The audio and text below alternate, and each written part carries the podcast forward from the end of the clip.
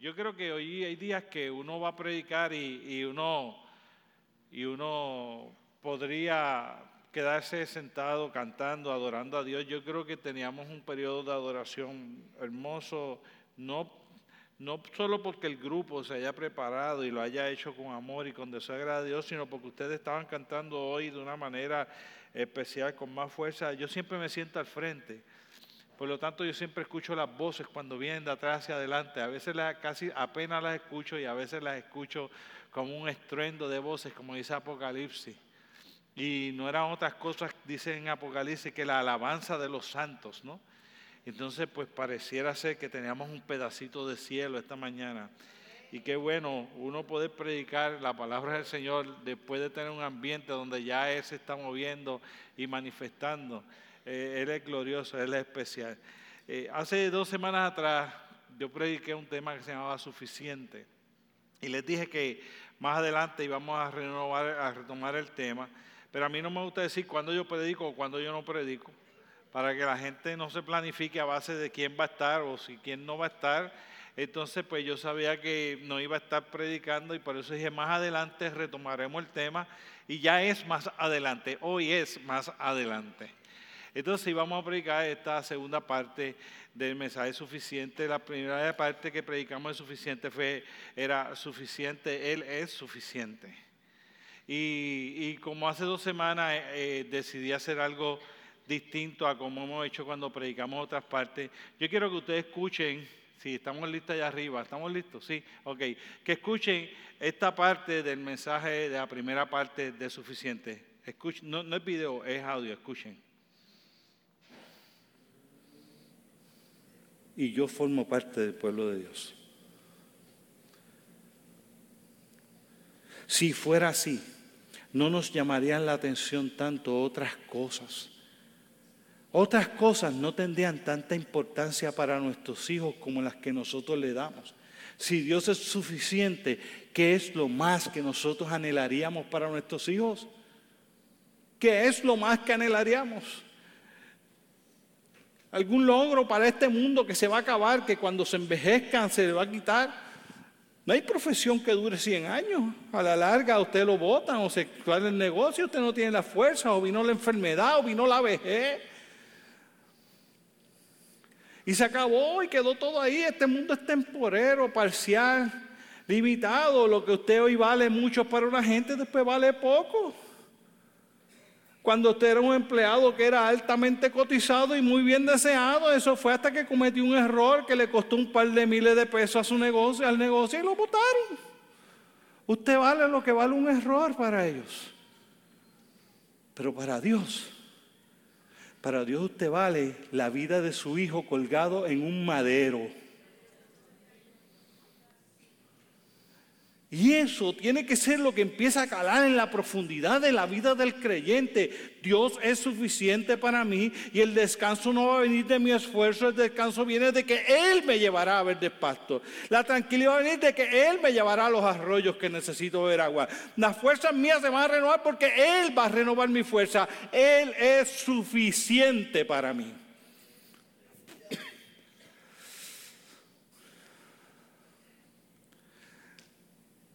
Este mundo es engañoso, hermanos.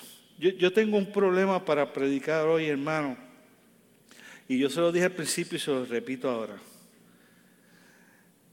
Dios, Dios, Dios ha puesto tanto en mi corazón que necesito toda la mañana y toda la tarde de hoy para poderlo compartir con ustedes. Y lo que tengo son 20 minutos.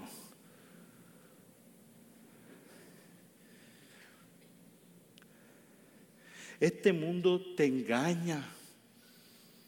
Porque el padre de toda mentira es el príncipe de este mundo. Este mundo te ofrece villas y castillas. Porque el fin del príncipe de este mundo es que tú pierdas tu salvación. Él está empeñado en lograr que tú la pierdas. Por eso se llama tentaciones, porque el mundo te va a poner cosas que te atraen, pero que no te satisfacen completamente, ni te satisfacen para siempre y no satisfacen tu eternidad. No son posibles alcanzarlas aquí.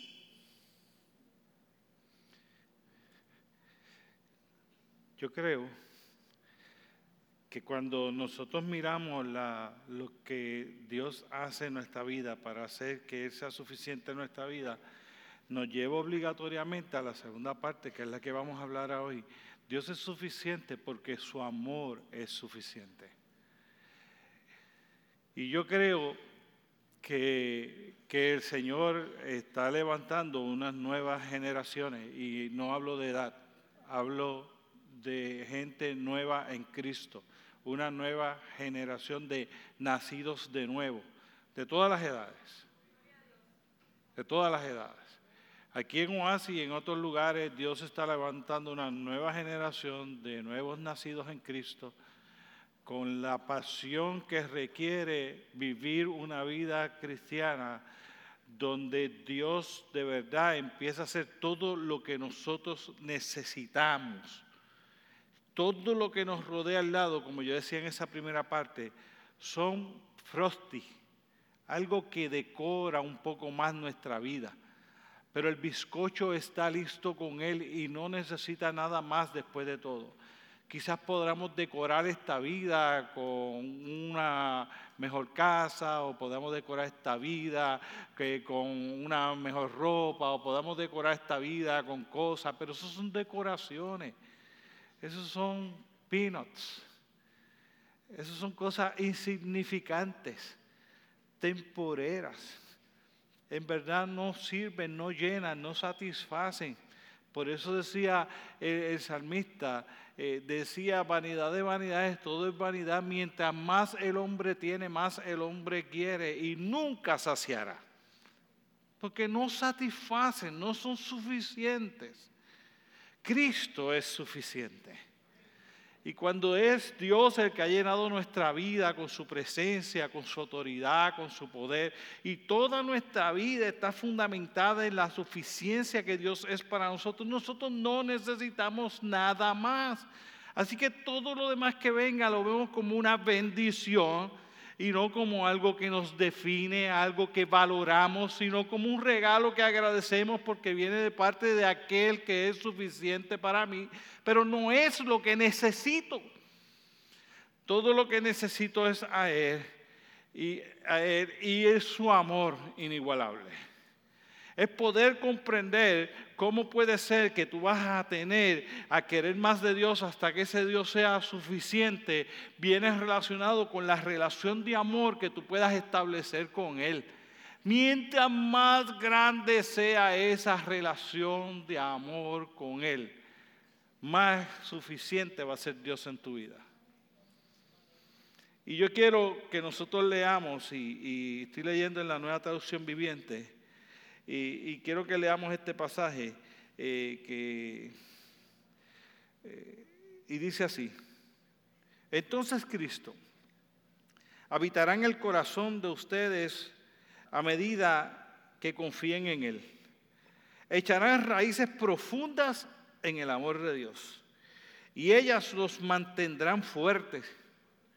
Espero que puedan comprender ¿Cómo corresponde a todo el pueblo de Dios cuán ancho, cuán largo, cuán alto y cuán profundo es su amor?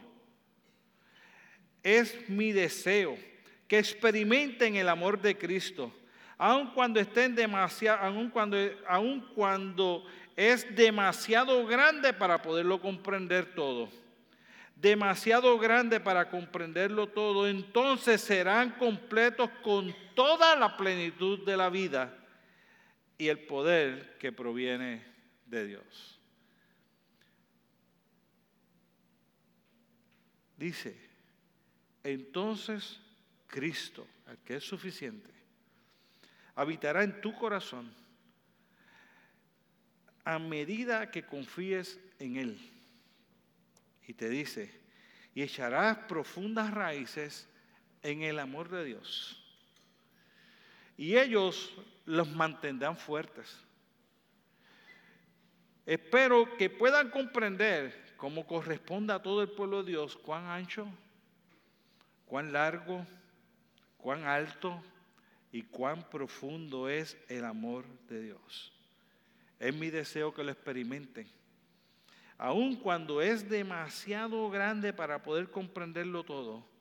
Pero entonces, solo entonces, serán completos con toda la plenitud de vida y el poder que proviene de Dios. Dije cuando prediqué la última vez, debe suficiente y leímos en el Salmo 23 que podía cerrar la Biblia en ese momento y acabar la predicación. Yo creo que yo puedo cerrar y hacer una oración y yo creo que ya usted debe haber comprendido que la manera de experimentar toda la suficiencia de Dios es poder experimentar toda la suficiencia de su amor. Si nosotros sacamos el amor de Dios de nuestra vida, escuche, no es que yo sepa que Él me ama, es yo estar siendo, sintiéndome amado por Él. Es yo ver la manifestación del amor de Dios en las cosas que suceden en mi vida. Eso nos hace sentirnos amados.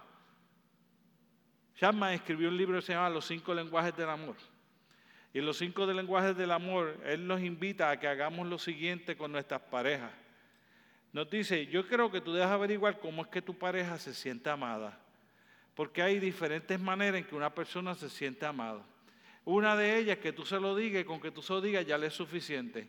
Otra es por caricia, otra es por atenciones, así sucesivamente. No vamos a hablar de todo el libro en este momento. Pero esto es lo que él dice. Tú puedes estar diciéndole que la amas toda la vida, pero si como esa persona se siente amada a través de las caricias, nunca entenderá, nunca entenderá que tú la amas. Si tú te pasas dándole muchas caricias para que ella tenga el amor, pero la persona lo que siente cuando es amado es porque tú le das obsequios, porque le das cosas que le agraden. Tú puedes darle las caricias del mundo y la persona no se siente amada, porque no es la manera en que esa persona se siente amada. Así que no estamos hablando de si Dios es amor o no es amor. Estamos hablando si tú te estás sintiendo amado por Dios porque tú sabes la manera en que Dios está manifestando su amor hacia ti. Si tú sacas el amor de Dios y el amor de Dios no forma parte de eso, tú jamás aprenderás a amar a Dios de la manera en que es necesario que lo puedas amar. De paso, si tú no aprendes, aprendes a poder entender la manera en que le expresas amor a tu, a tu pareja, a tu esposa o a tu esposo, entonces jamás esa persona podrá saber cuánto tú la amas. No se trata de si nosotros amamos o no. Ese ejemplo del libro de Shaman, la persona ama a la otra persona, simplemente se lo expresa de la manera equivocada. Dios nos expresa su amor de miren manera y nosotros tenemos que tener la capacidad de poder ver, experimentar y tener el amor de Dios porque nos dice como primer punto que aparece allí que cuando nosotros encontremos ese amor, echaremos raíces profundas en el amor de Dios y cuando echemos esas raíces profundas en el amor de Dios, esas raíces nos mantendrán fuertes. Nos debilitamos en la fe porque no tenemos unas raíces fuertes en el profundo amor de Dios. Y cuando nosotros no podemos tener eso como el fundamento de nuestra vida, entonces hay otras cosas que ocupan el lugar de Él en nosotros. Amamos otras cosas más que lo que amamos a Él. Cimentamos raíces profundas, amando otras cosas que no es amando a Dios. La palabra del Señor es muy fuerte en eso. La palabra del Señor inclusive dice aquel que no está dispuesto inclusive a dejar a padre o a madre por venir en pos de mí no es digno de mí. El joven rico, muy entusiasmado, habiendo guardado todos los mandamientos de su niñez. Y el Señor sabe que le está diciendo la verdad, verdaderamente ha guardado todos los mandamientos desde su niñez. Una sola cosa te falta, dice. Vende todo lo que tiene y dáselo a los pobres y tú ven y sígueme a mí, que yo sea suficiente para ti. Enseñar la palabra del Señor que este joven rico que había vivido todos los mandamientos se detuvo y se fue muy triste. Y el Señor dice, qué pena, porque hay gente que le da más valor a la riqueza y es más fácil que un camello entre por el ojo de la aguja a que una persona que tiene mucho entre al reino de los cielos. Y añade, no se pueden servir a dos señores a la vez.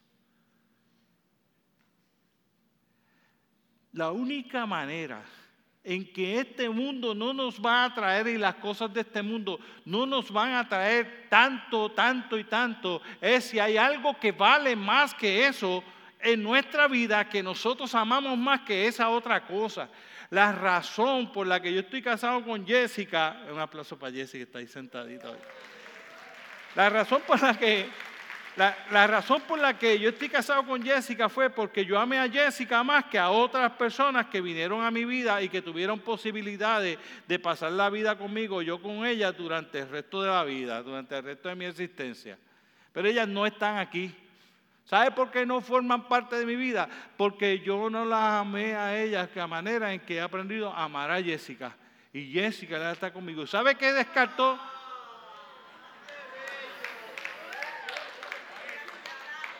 Tengo consejería para los varones, pero por montones. Cuando, cuando salgamos de aquí, hagan fila conmigo que yo les voy a dar dos o tres consejos.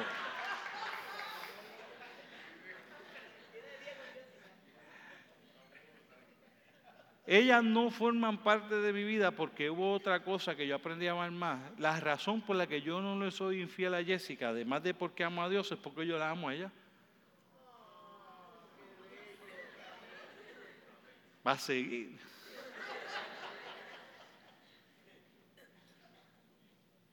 Cuando tú amas algo y echas raíces en ese amor, eso es lo que no es sacrificable.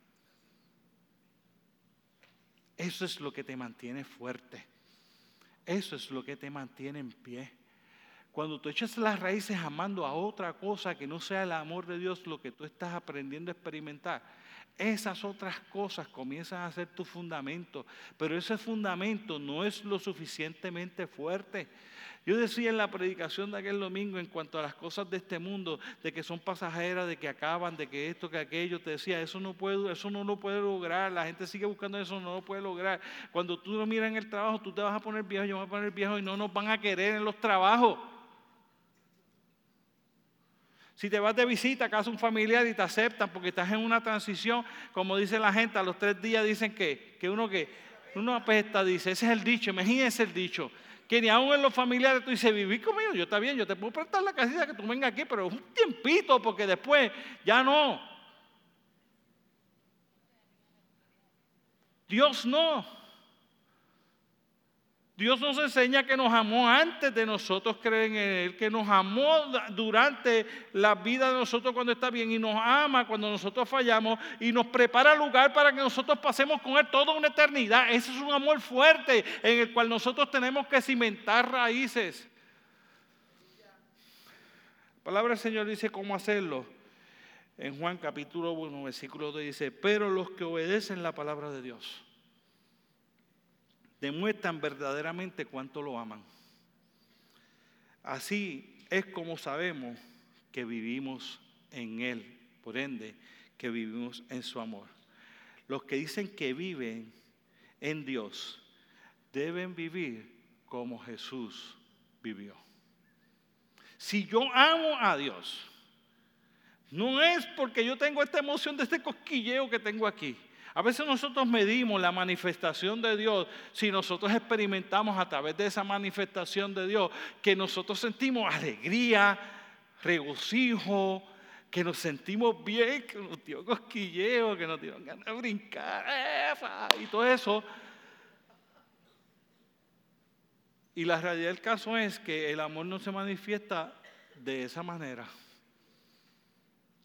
La realidad es que el amor no son emociones. Por eso son dos palabras diferentes que definen una a la otra. El amor produce emociones en nuestra vida y no todas son de alegría. Perder a un ser querido que yo amo no me produce alegría, me produce tristeza. ¿Por qué? Porque lo amo. Y nosotros ligamos a que nosotros tener esa relación de Dios, donde el amor de Dios se está manifestando en esta vida, es porque la vida nos sonría, porque las cosas nos vayan bien, porque me está produciendo mucha alegría y gozo. Y a través de eso es que yo veo que Dios me ama. No, Dios te ama a pesar de que estés en la tristeza. Al contrario, donde demuestra su gran amor es que no te abandona cuando más tú lo necesitas.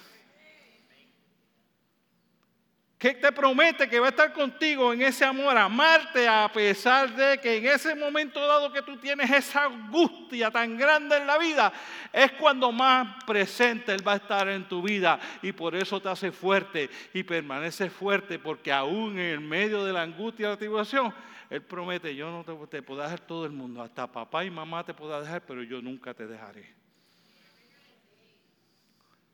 Su amor es así de grande. Es así de fuerte. Es así de robusto para uno cimentarse en Él. Amar a otras cosas por encima de Él o distintas a Él es producir nuestra vida o cimentar nuestra vida en cosas que no son lo suficientemente fuertes. Y la palabra del Señor me dice, cuando tú eches raíces profundas en el amor de Dios, ellas te mantendrán fuerte. Y cuando venga la angustia y la tribulación, no reaccionarás de la misma manera que aquel que no tiene su vida cimentada en el amor de Dios. Tú las podrás enfrentar con fortaleza. Lo segundo, dice, espero que puedan comprender como corresponde a todo el pueblo de Dios, a todos nosotros deberíamos poder comprender cuán ancho, cuán alto, cuán largo y cuán profundo es el amor de Dios. Y dice, ese es el deseo. Lo segundo que yo te quiero decir del amor de Dios es, yo puedo saber que yo tengo que, que, crear esas raíces fuertes porque el amor de Dios va a ser suficiente para mi vida. Pero hay una cosa que no puedo dejar de tener claro tampoco, que es, ¿y cómo es ese amor?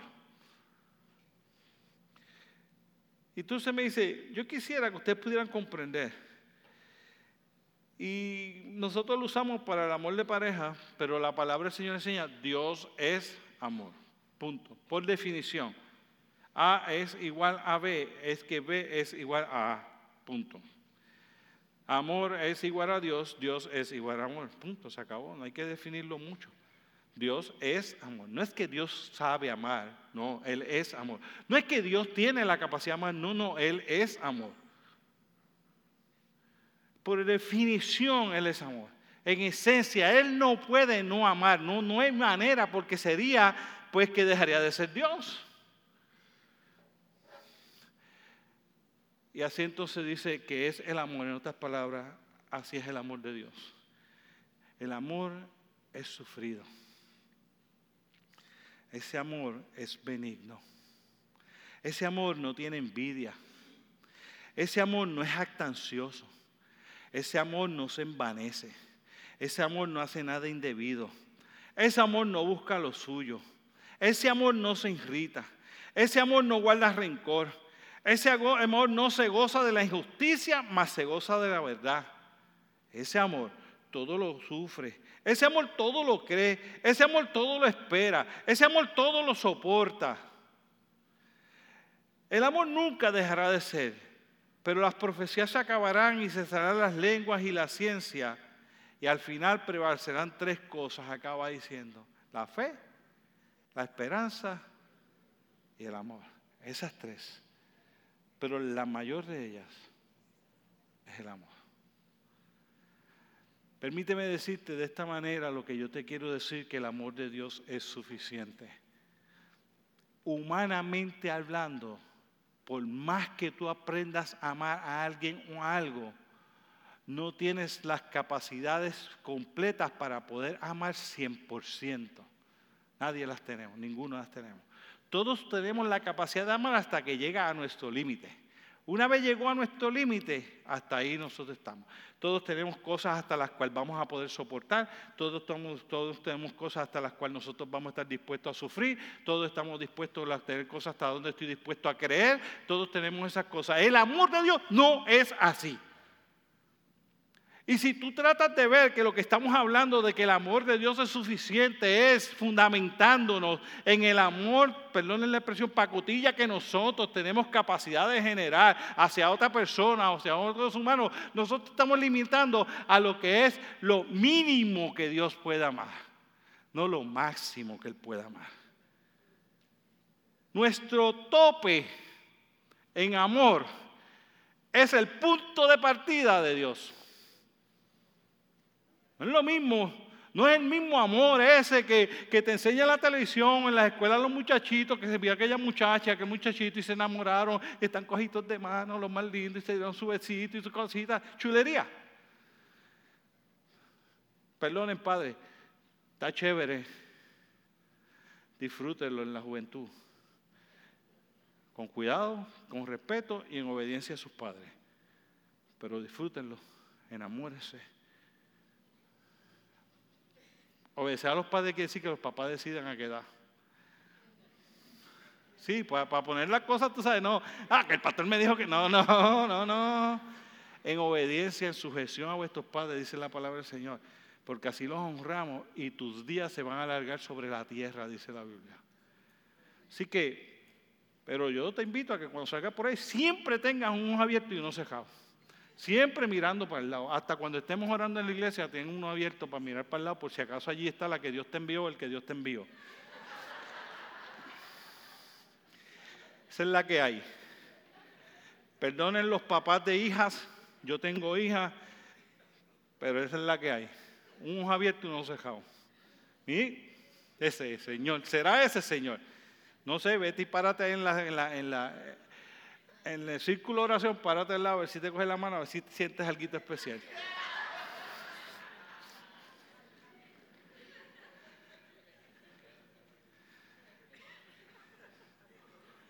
Dice la Biblia, joven fui y envejecido. No es amor. Por más chévere que yo lo ponga, por más que yo anime a los jóvenes a enamorarse, por más que yo te, anime a que ames a tu esposa o a tu esposo, no, es así. Ese todavía es muy pequeño. Ese se fija, se, está fijado en si esa persona y yo tenemos empatía. Ese está fijado en si esa persona me agrada o no me agrada. Ese amor está eh, simpatizado si yo puedo convivir o no, si esa relación este, me, agrada o no me desagrada. El de Dios parte de la premisa de que no hace asociación de personas y estuvo dispuesto a pagar el mismo precio en la cruz del Calvario por cualquiera. Punto. El amor de Dios es una cosa extraordinaria. Todo lo cree, todo lo puede, todo lo soporta. El amor de Dios nunca dejará de ser. El amor de Dios es sufrido, es benigno, no es actancioso, no se envanece, no se goza de la justicia, más se goza de la verdad. Todo lo cree, todo lo puede, todo lo soporta. Cuando uno mira un tipo de amor en el que está diciendo, me está diciendo, mira cuán fuerte es este fundamento para que tú eches raíces, aprende a conocerlo. Es mi, petición a Dios, dice Pablo cuando está hablando a los corintios. Es la petición, es la petición mía de Dios que tú entiendas esto, que esa profunda tierra, fundamento es el amor de Dios y toda raíz que tú echas allí te mantendrá fuerte porque lo que hay es algo sólido para sostener tu vida. Es un amor inigualable, es un amor incalculable. Y nos dice de esta manera, nos dice, es un amor que nosotros no podemos comprender. ¿Sabe qué nos dice en, en Primera Juan también? Nos dice en Primera de Juan lo siguiente, dice, la gente del mundo, la gente que no tiene a Dios en el corazón, la gente que no está experimentando ese amor, no puede comprender cómo es que nosotros somos hijos de Dios. No pueden reconocer que en nosotros hay algo distinto. No lo, no lo pueden comprender. Cuando ese amor de Dios empieza a manifestarse en tu vida, entonces estas cosas extraordinarias comienzan a suceder. Si el fruto donde tú tienes las raíces es ese amor de Dios, lo que corre por tus venas y por tus vidas, lo que sale por tu boca, lo que tú oyes, lo que tú ves, lo que tú haces, a donde tú vas, está impregnada por el amor de Dios. Y entonces la gente empieza a ver algo inexplicable. Este ama al que le hizo daño a su hijo. Este ama a aquel que nadie más amaría. Este soporta lo que otro no está dispuesto a soportar. Este permite lo que no le permitiría a otro. Este es más justo que lo que son los demás. Y de momento todo el amor de Dios empieza a manifestarse en nuestra vida hacia los demás. Tenemos que ser diferentes. Si nuestro cimiento es el amor de Dios y ese amor de Dios está siendo suficiente en nuestra vida, por nuestras venas, por nuestros poros, lo único que sale es el amor de Dios, que es amor sufrido, benigno, atencioso, no se envanece, no busca nada indebido. Imagínate las familias por un momento.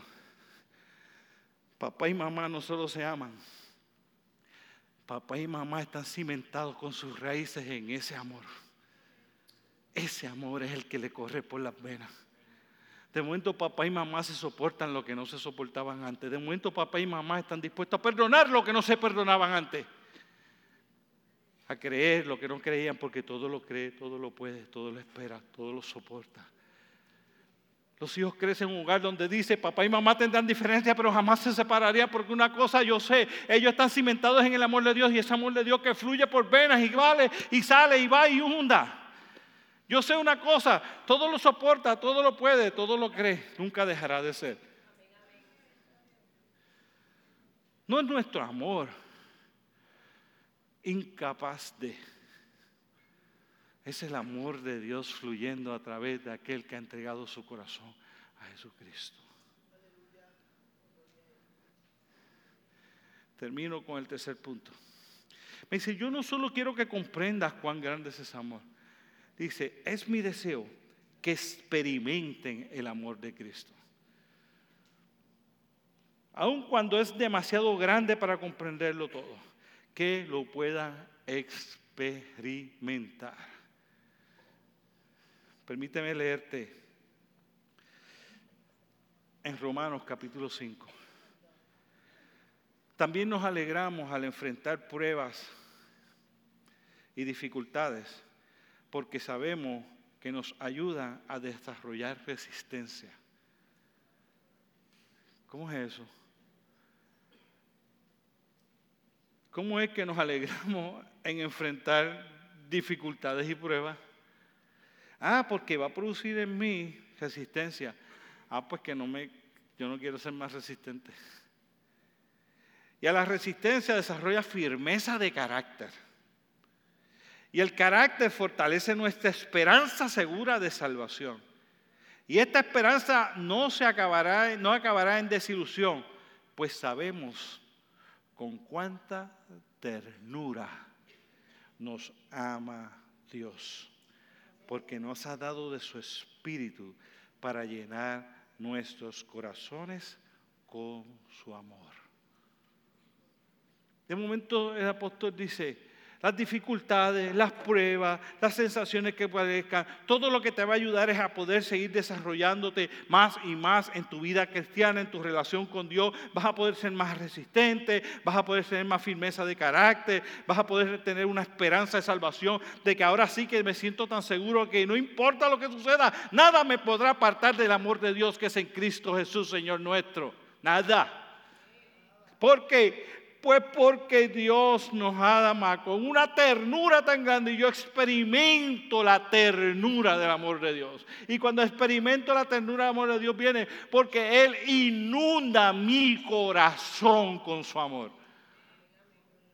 Y yo me siento tan amado y tan amado que las dificultades de la vida y las situaciones por difícil parezcan la vida no son otra cosa que una oportunidad para que mi relación con Dios se fortalezca. Para yo crecer. Para yo tener un mejor carácter.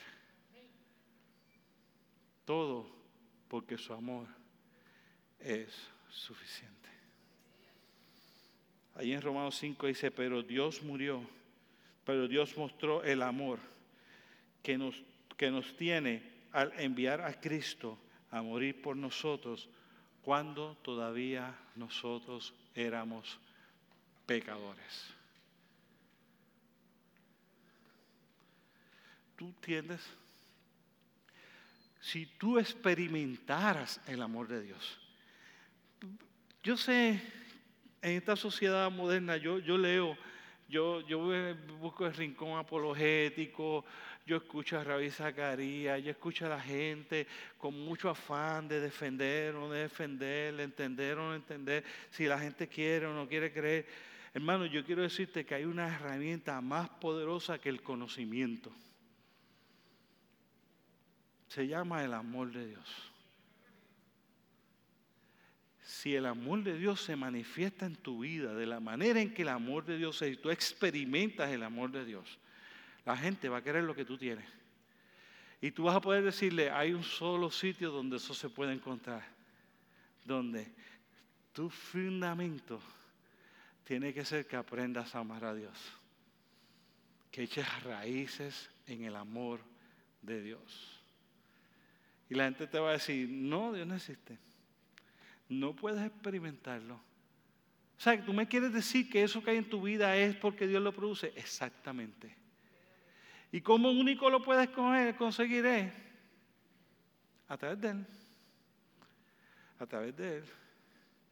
Yo estaba hablando hace poco con unos pastores. Salimos a un taller, estaba hablando con unos pastores y un pastor dice, ¿cuánto, me dice, ¿cuánto hace que tú te convertiste? Y el otro pastor que me conoce desde que yo era nene, le dice, yo te voy a decir una cosa, yo no sé cuándo tú te convertiste, Víctor, no me dejó ni acabar de hablar, me dijo, yo no sé cuándo tú te convertiste, pero yo sé que cuando estuvimos en el campamento de Toro Negro tú no eras cristiano. O sea que hace menos de esa cantidad de tiempo. Yo había crecido en iglesia, así que él quería establecer su, parámetro claro. Que tú ahora estado en iglesia todo el tiempo, pero cuando tú tenías esa edad en la juventud, tú no eras cristiano. Yo doy fe de que tú no eras cristiano. Él daba testimonio de lo que yo no era. Yo no era cristiano. No es para menos, ¿no? ¿Dónde está Papo? ¿Verdad, Papo? ¿Sabe? Papo, mi oveja aquí en la iglesia. En ese campamento mi hermano y yo le dimos un almohadazo a Papo, ¿verdad, Papo? Yo no sabía que era Papo. Cuando empecé de pastor aquí, que él vino aquí a la iglesia, me dijo, ¿te acuerdas de eso? Sí, era yo. Ay, Padre Santo. Debo haber cambiado porque todavía está aquí. Recuerdo como hoy que Papo iba camino al despeñadero porque había un risco y cuando le dimos entre los dos, le dimos tan duro que se fue por el risco. Y mi hermano y yo no, nos dio un susto y nos tuvimos que tirar de pecho, agarrarlo para que el muchacho, en aquel, en aquel tiempo el muchacho, no se fuera por el risco por allá para abajo porque se hubiese matado. Eso es inocente. Ese día eh, fue porque el resultado de una planificación que este MUA que está aquí tuvo. Se me ocurrió la idea de que tocáramos el campanario de la, de la capilla a cierta hora de la noche y todo el mundo iba a salir de sus cabañas a caernos almohadazos en el medio del campamento.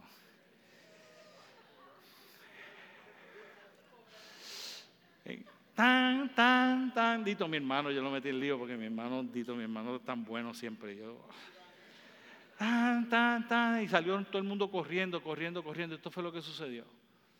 Pum, bam, bim, bam, todo el mundo se vaciaron las cabañas, todos los consejeros así. Hombres y mujeres. Por lo menos probé que tenía poder de convocatoria. Mientras todo está pasando yo estoy disfrutándome del éxito de mi actividad, hay unos consejeros camino al hospital con una muchacha que tuvieron que pasar el resto de la noche allá, porque la muchacha cuando salió corriendo junto con todos los demás tropezó y cayó de bruces con el pecho encima de una piedra y casi su vida se termina, casi, casi muere. En ese mismo campamento. Eh, yo hice una huelga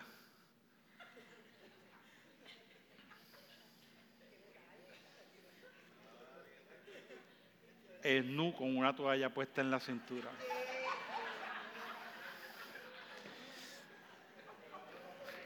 Y todas mis secuaces conmigo. Eh, eh, paréntesis. Los juveniles están aquí abajo hoy. Ustedes no pueden imitarme. Si me van a imitar eso, tienen que ser pastor después. ¿Está bien? Me pueden imitar, pero me tienen que imitar después a la otra parte también, hasta ser pastor. Es más, imíteme en eso para que sean pastor después. La cuestión es que no había agua y no eso, y yo hice una huelga porque nos íbamos a ir para el río. Y entonces no nos dejaban ir al río, no nos dejaban ir al río, así que nos pusimos las toallas y fuimos a hacer la huelga.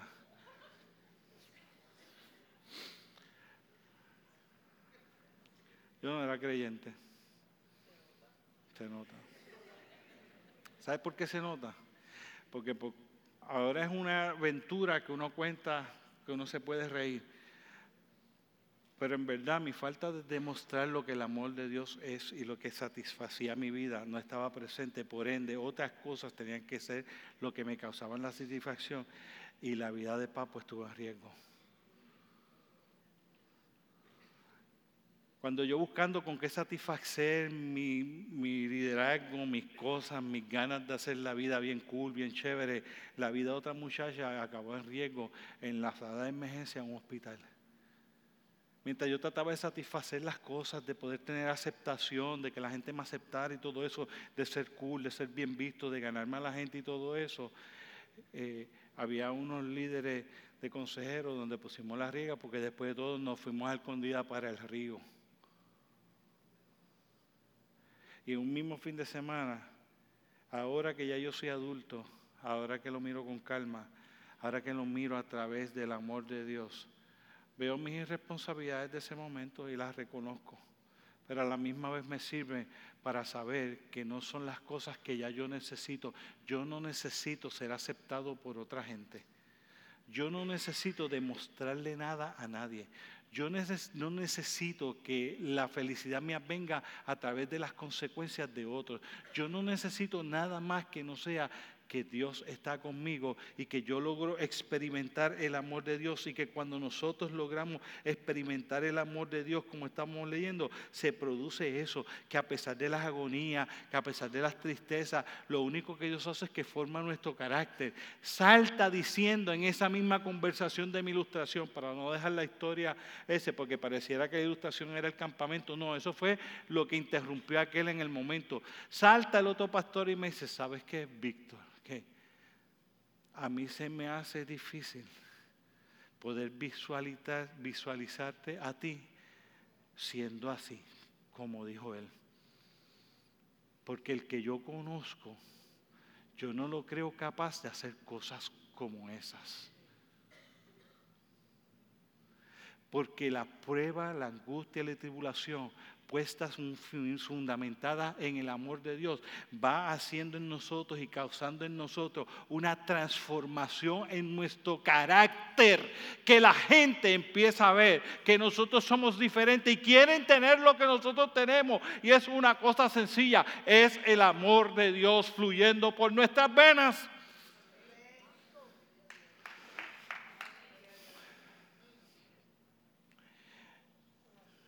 Termino esta es mi conclusión. El mismo pasaje termina diciendo, entonces serán completos con toda la plenitud de la vida y el poder que proviene de Dios. Cuando, cuando nosotros veamos que echamos raíces en el amor de Dios, cuando nosotros podamos comprender el amor de Dios, cuando nosotros experimentemos el amor de Dios, el amor de Dios es tan suficiente que nosotros experimentaremos plenitud de vida, dice su palabra. Y la palabra plenitud es una palabra hermosamente grande para este momento de lo que produce el amor de Dios en nuestra vida. Es así de inmensamente grande. Algo que tiene plenitud es que está completa. Tú quieres experimentar una vida que te satisface, una vida completa, que tú te sientes bien con lo que tú eres, con lo que tienes, con lo que tú haces, a dónde vas, quién es, que no necesitas tener nada más porque ya tienes a Dios, porque estás experimentando el amor de Dios, porque ese amor de Dios se está manifestando en tu vida, porque eso es lo que tú estás fundamentado, porque eso es lo que es esencial, eso es lo que te completa. Entonces, tú quieres experimentar esa vida, tienes que echar raíces en el amor de Dios, tienes que comprender el amor de Dios, tienes que experimentar el amor de Dios y será suficiente para tu vida. Suficiente. Suficiente. Miren, yo amo muchas cosas, incluyendo a mi familia. Pero cuando yo miro hacia mi pasado, lo más que yo agradezco no es haberme encontrado con Jessica en el camino, aunque resalté cuánto yo la amo ahorita. Pero no es lo más que yo agradezco. ¿Sabes por qué no es lo más que agradezco? Porque no es lo que es mi fundamento de vida. No es donde mi vida se sintió completa. Mi vida yo la sentía completa antes de casarme con Jessica. Desde que conocí a Jesucristo y entregué mi vida a Él. y empecé a experimentar el amor de Dios, a comprender el amor de Dios y a cimentar mis raíces en el amor de Dios, Dios me dio una vida plena. Jessica es una bendición adicional que Dios ha dado en mi vida para que esa vida sea plena. Es parte del resultado de la bendición de Dios. ¿Sabe por qué? Porque el Víctor antes de Cristo en su corazón no era digno de que Jessica estuviera casada con él. Yo soy una buena alternativa para la vida de Jessica hasta donde ella comprenda que soy bueno. No porque yo soy Víctor, no, porque yo soy un hijo de Dios. Y mi relación con Dios, la seguridad, firmeza, fortaleza, no solo a mi relación con Jessica, a la relación con mis hijos, a mi ministerio mi relación con Dios fundamentada en el amor de Dios es lo que le da plenitud a mi vida. Si Dios me da otras cosas, bien. Si no me da otras cosas, bien también. ¿Por qué? Porque yo estoy bien con lo que tengo. ¿Qué yo tengo? De hecho, yo lo tengo a Él.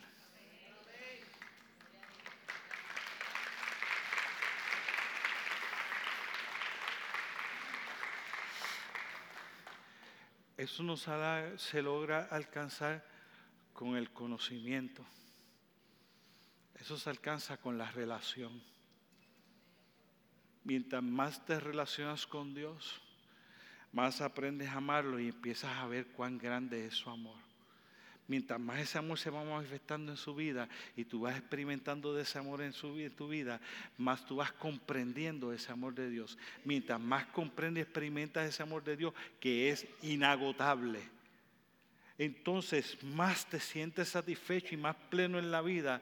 Y de momento no solo empieza a manifestarse la plenitud, sino que como acaba el versículo dice, y empiezas a experimentar otra cosa maravillosa, el poder de Dios en tu vida. Poder que te ayuda a, a tomar decisiones, poder que te capacita para hacer cosas que tú tenías la capacidad de hacer antes Poder para tu poder hablar con otros del amor de Dios con autoridad de Dios. Poder para poder dirigir tu familia de la manera correcta. Poder para poder ser aquel instrumento útil en tu área de trabajo, donde tú te conviertes no en alguien con muchas capacidades, sino en alguien con un gran corazón. Donde de momento tú te llenas de un poder y de una autoridad de Dios increíble que no mana de tus capacidades, mana del amor que está fluyendo por ti, el grande e inigualable, suficiente amor de Dios. Yo concluyo con eso, pero quiero decirte de esta manera porque vamos a orar. Y cuando vayamos a orar, yo quiero que, que tú prestes atención. Dios es suficiente. Porque si tu cimiento, tu cimiento es el amor de Él, Dios se encargará de todas las cosas y en tu interior su amor manifestado te dará la alegría, el regocijo y la paz que tú necesitas para tener una vida plena en Cristo. Y yo quiero que oremos. Quiero que tú bajes tu cabeza, tienes tu rostro por un momento, si me haces el favor. La gente dice, ¿para qué bajas la cabeza? Literalmente hablando, en reverencia. Él es el rey. ¿Y por qué cierran los ojos? Ah, eso es para que no veas a otro. Eso es para que tú seas tú con Dios y el otro con Dios. Y que cada cual tenga su espacio, porque cuando tenemos los ojos cerrados, entonces todo el mundo tiene, tiene su espacio. Y ahí en tu espacio con Dios. Yo quiero que tú le expreses a Él cuánto tú anhelas cimentar tus raíces en su amor. Y ahí en tu espacio, tú con Él, yo quiero que tú le digas cuánto a ti te interesa comprender su amor. Y ahí donde tú te encuentras en tu espacio, yo quiero que tú le expreses cuánto a ti te interesa experimentar ese amor de Dios tú con Él. Yo me voy a callar un segundito para que tú se lo digas a Él, porque Él es suficiente, su amor es suficiente.